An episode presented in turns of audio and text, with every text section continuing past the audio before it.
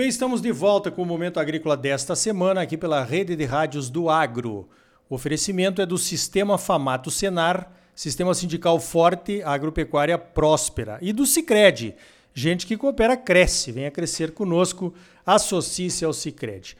Olha só, eu pelo menos estou muito curioso com os rumos da pecuária de corte no Brasil nesse praticamente início de segundo ano da pandemia. A pecuária de corte, contrariando né, diversas possibilidades, seguiu com seus preços aquecidos durante a pandemia em 2020, depois de um aumento significativo de preços em 2000, finalzinho ali de 2019. E a coisa só tá que sobe, né? Nós temos aí, por exemplo, o milho subindo, farelo de soja subindo, para quem faz confinamento, isso não é uma notícia muito boa. A reposição também está muito aquecida. E é claro, os preços do boi gordo têm subido também sistematicamente para acompanhar, de certa forma, a questão das exportações, né? mas também a questão do aumento dos custos de produção. Eu vou conversar agora então com Michel Tortelli, da Finpec, que vive esse dia a dia não só como analista de mercado, mas como investidor em confinamentos aí pelo Brasil afora. E eu quero te perguntar, então, Michel, começando aí com a pergunta que todos querem saber a resposta, né? Aonde que isso vai parar? Bom dia. Olha, bom dia, bom dia a todos. É, esse ano, de fato, estamos começando mais complicado, eu diria, que o 2020, né? Mesmo com a pandemia iniciando em março do ano passado aqui para nós. É, o cenário parecia mais claro, né, do que do que está aparecendo agora. E de fato nós estamos com vários nós na pecuária, né, que precisam ser desatados de alguma forma. Eu vou começar pela oferta. É, eu acho que de fato o que tem segurado toda a cadeia é o bezerro, né. Nós estamos vindo aí de um segundo ano praticamente de retenção de fêmeas, o preço do bezerro está incentivando.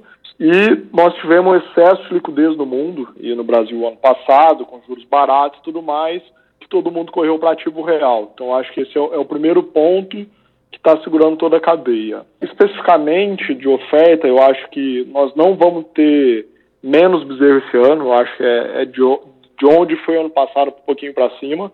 Claro que tem uma interrogação sempre do clima, né? Centro-norte do Brasil começou a chover praticamente em meados de dezembro, que começou a ter mais intensidade, e isso pode afetar um pouquinho, mas particularmente eu acho que nós vamos ter uma oferta de bezerro mais satisfatória do que nós tivemos em 2020. É, os preços estão firmes, não tenho o que falar, tanto do boi gordo, quanto do bezerro, quanto do boi magro. É, nós estamos vendo ágil, né, principalmente no bezerro, muito acima do histórico. E vamos esperar essa safra que está começando agora de bezerro para ver o que acontece. É, eu acho que o bezerro ele não tem muito mais força para subir, né? bem como você falou, os custos todos em alta e o boi gordo em alta, mas enquanto pecuarista, em geral no Brasil, né, mais chuva ou menos chuva no período das águas, é, ainda existe uma capacidade de suporte nas pastagens e o pecuarista está vendendo a conta gotas. Ninguém está tá querendo negociar muito, né? Tá todo mundo querendo esperar onde estabiliza.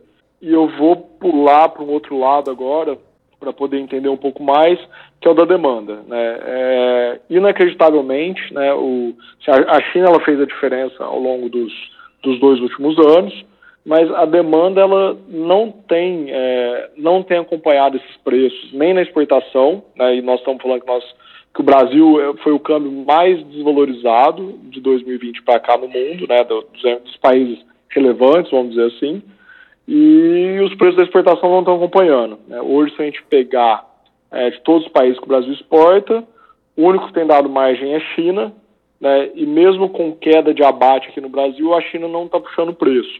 É um negócio de se estranhar. E quando a gente olha o atacado chinês, né, ainda estão começando a falar de, uma, de algumas variantes aí de, de peste suína africana, mas o porco tem caído muito lá. Eu vou dar um exemplo lá que o, o, o boi, né, o porco, desculpa, chegou a valer 80% do preço da carne bovina lá. Ele veio, veio caindo, começou o ano aí na casa de 65, quase 70, e hoje está a 46. De fato, o porco está caindo bem lá e a carne bovina não. Então, isso trava o consumo lá sim. É, apesar da China estar tá indo bem, a carne bovina está cara lá também. E nós vamos trazendo isso para o Brasil. Né? Quem acompanha o mercado suíno sabe que nós saímos de 10 reais o, o quilo vivo em janeiro para 5,40 agora em, em março. Então é uma queda expressiva, mesmo com o milho subindo. O frango não caiu, né, ele, ele, subiu da, da, desse primeiro trimestre, mas não acompanhou nem de perto a alta que o milho teve, a alta do milho e a alta da soja.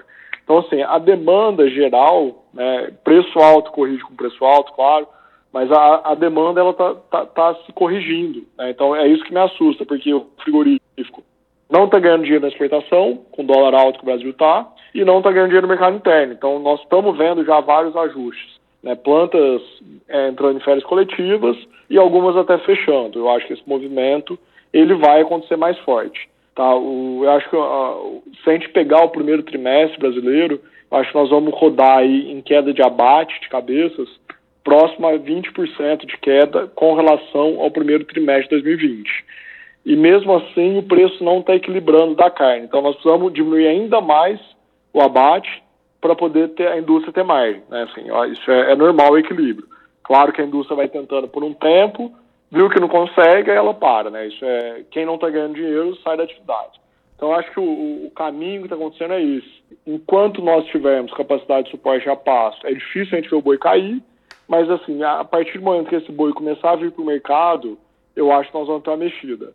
Eu é, fico muito preocupado com esses níveis de preço que o boi está. Tá? Assim, eu não, não me parece saudável a cadeia, né? porque nós temos alguns elos que não estão rodando. Então, eu acredito que nós vamos ter um ajuste meio geral em breve, tá? Não apostaria em novas rodadas de alta, né? Eu acho que o, equilíbrio me parece não nesses 300 altos que tá, talvez é um, pouco mais equilibrado para poder voltar a gerar demanda aqui. Olha, muito boa a tua análise. Você já incluiu as outras carnes também, o mercado internacional, o mercado interno. Você acha que nós estamos correndo um risco, Michel, de acontecer ao contrário do que aconteceu no final de 2019? em que os produtores que tinham boi gordo foram pegos de surpresa por um aumento no preço e agora que eles estão tomando posições aí para passar, digamos, a seca, né, com alguma suplementação, pagando caro no bezerro e caro no, na comida e daqui a pouco o preço cai, ele fica micado, é o contrário então do que aconteceu em 2019?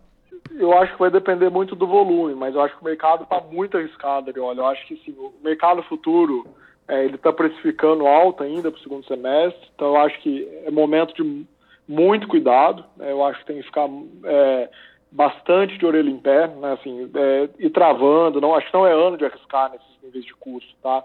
É, o milho, eu vou até aproveitar e falar do milho. Ontem saiu Chicago, deu limite de alta lá em soja e milho. E assim, é, o milho brasileiro está precificando que precisa ficar no mercado interno, o milho, né? Tanto que está pagando o prêmio para não ser exportado e está correto para não acontecer o que aconteceu com a soja, né? A soja do Brasil foi embora.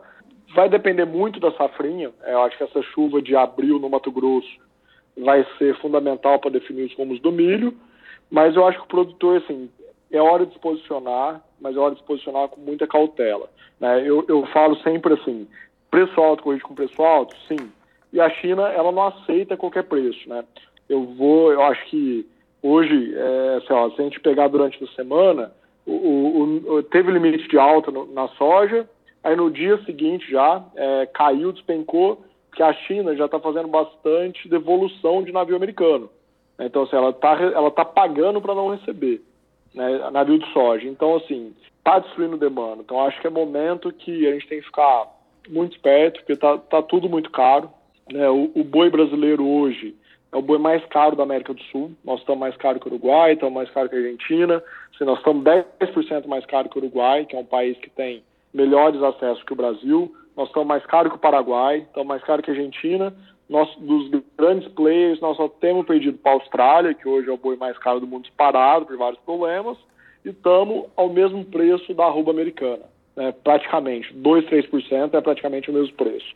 Então, assim, nós temos que pensar o que faz sentido olhando a nossa situação econômica. Infelizmente, o Brasil está tá bagunçado, né? a gente ninguém sabe o que vai acontecer. Então, acho que é o momento da gente ter ponderação, né? tomar cuidado com euforia nesses níveis de preço. Né? Não, não existe alta para sempre. Né? Então, acho que é momento de cautela. Né? Acho que quem vai se posicionar agora para o segundo semestre, eu acho que é o momento de tomar bastante cuidado. Michel, para encerrar, travar os preços da arroba na bolsa aí para quem vai ter boi gordo no segundo semestre, pode ser uma boa alternativa? Olha, com o preço da bolsa no mercado futuro acima de hoje, eu acho que é uma boa alternativa sim. O insumo, por mais caro que esteja, hoje uma arroba produzida, ela está mais barata do que a arroba que a gente vende. Está dando margem, né? Por mais achatado, por mais difícil que esteja, a margem é positiva. Então, lucro pouco não quebra ninguém, né? Então, um ano de muita dificuldade, que o dólar pode ir para 6 ou pode ir para 4,90, eu acho que a gente tem que tomar muito cuidado. Então, eu, eu travaria. Né? Eu acho que é, que é ano de, de andar sem grandes apostas. Muito bem, tá dado o recado então. Eu conversei com o Michel Tortelli da Finpec. Michel, sempre bom ouvir as suas análises. Mais uma vez, obrigado pela tua participação aqui no Momento Agrícola. Eu que agradeço, Elioli, e a gente vai falando ao longo do ano. Um abraço. Então tá aí. Você sempre muito bem informado, ligado aqui no Momento Agrícola. Crédito, a mola propulsora do agro brasileiro nas mãos dos produtores associados ao cooperativismo. Sicredi, gente que coopera cresce. Associe-se ao Sicredi e venha crescer conosco. Sistema Sindical Forte Agropecuária Próspera. Sistema Famato Senar, trabalhando para aprimorar conhecimentos, melhorar vidas e garantir uma produção agropecuária mais sustentável e lucrativa para os produtores associados. E um Brasil melhor para todos nós. Por hoje vamos ficando por aqui. Então até a semana que vem com mais um momento agrícola Mato Grosso para você. Feliz Páscoa e até lá!